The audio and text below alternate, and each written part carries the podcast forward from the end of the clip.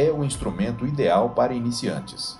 São baratos, portáteis, fáceis de usar e ajudam a encontrar o que você desejar no céu noturno antes de passar para um telescópio. Ele é o binóculo. Olá, eu sou Floresberto, apresentador do podcast Astronomia e Astronáutica, e vou levar você nessa viagem.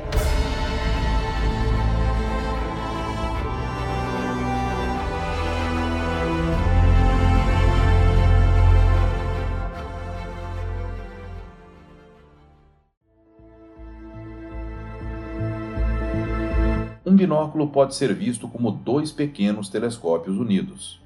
Dentro dele, dois prismas reduzem a trajetória da luz, o que os torna mais compactos que um telescópio.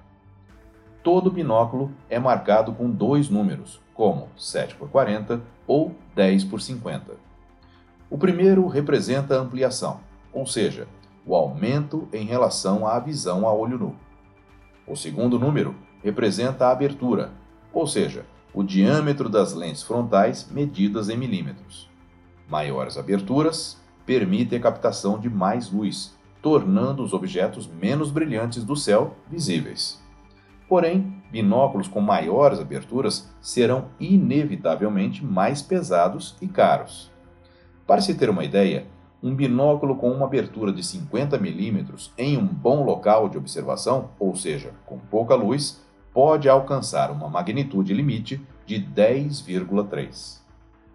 Ao comprar um binóculo, deve-se levar em conta o usuário. Se for uma criança, por exemplo, ele deverá ser menor e, portanto, mais leve. Binóculos com grandes ampliações combinados com aberturas pequenas têm como resultado imagens fracas e vagas. Para uso astronômico, a abertura de um binóculo deve ser pelo menos cinco vezes maior que o número de ampliação. Binóculos com razões menores são bons durante o dia, mas produzirão imagens mais fracas à noite. Quanto maior for a ampliação do binóculo, mais ele vai parecer tremer em suas mãos.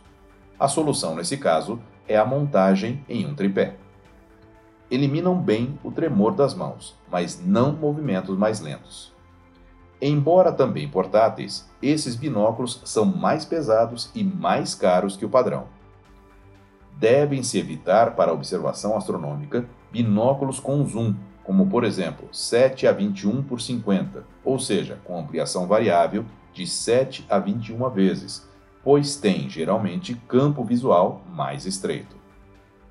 Com um binóculo de 50 mm de abertura e com condições de observação favoráveis, é possível distinguir os mares e observar as maiores crateras da Lua, os quatro maiores satélites de Júpiter, algumas nebulosas e aglomerados de estrelas, entre outras coisas. A capacidade de discernir objetos tênues aumenta com o treino.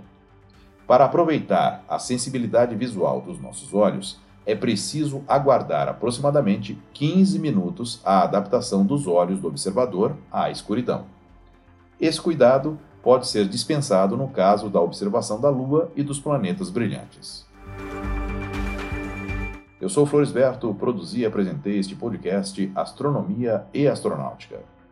Até a próxima viagem.